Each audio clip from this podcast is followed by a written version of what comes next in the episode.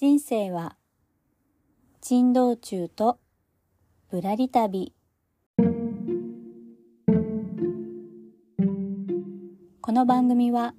会社員ワーママが夢を実現するまでのあれこれをリアルタイムでお届けしているノンフィクション番組ですどうぞあなたのゆっくりタイムのお供にお付き合いさせてください。というわけで皆さんこんにちはあここです。いかがお過ごしでしょうか？今日のテーマはあなたに必要な努力の量は？というテーマでお届けしたいと思います。さあ今日は努力のお話です。皆さん努力はお好きでしょうか？まあこれは私が大学生時代のコーチから聞いたお話から来るんですけれども私は大学の時にチアリーディングのサークルに入っていました、まあ、チアリーディングっていうと、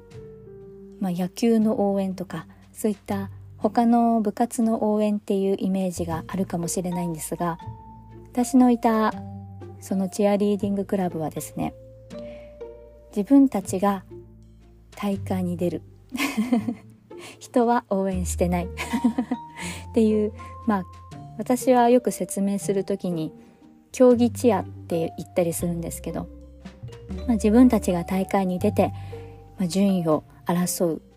そんな、えー、チアリーディングクラブにいました。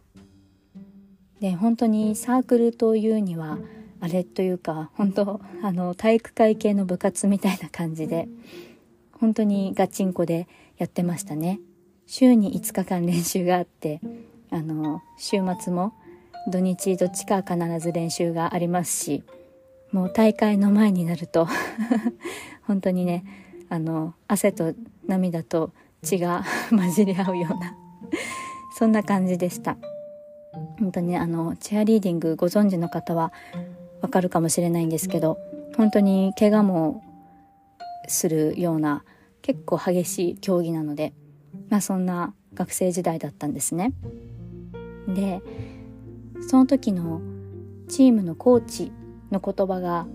今も私の胸に残っているんですけれども、まあ、何かの折に話されてたことで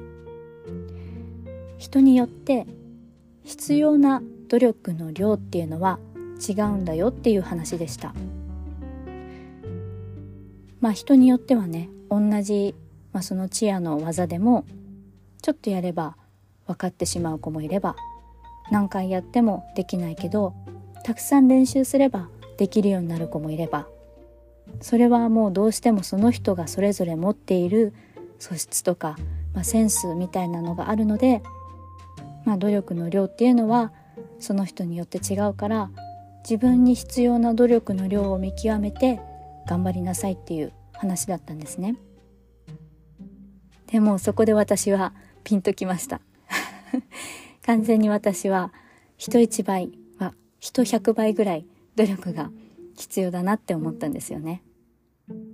まあ、特にそんなに運動が得意になったわけではなくって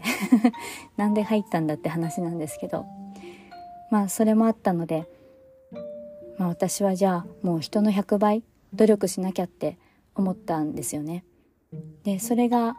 今の自分にもこう染みついてるというかまあそんなに器用な方ではないのでいろんな面で。なのでもう人一倍努力しなきゃって思ってで何かこう人よりも早く取り掛かれるのであれば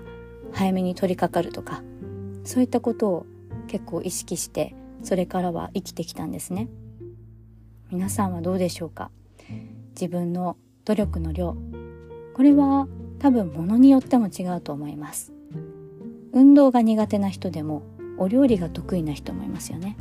そういう人であれば運動はいっぱいやらなきゃできないかもしれないけど料理は何回か練習すると感覚やコツがつかめるとかそういうのもあると思うので一概に全てに応じて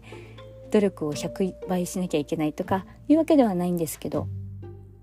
まあこれは一つの自分を知る自分の資質を知る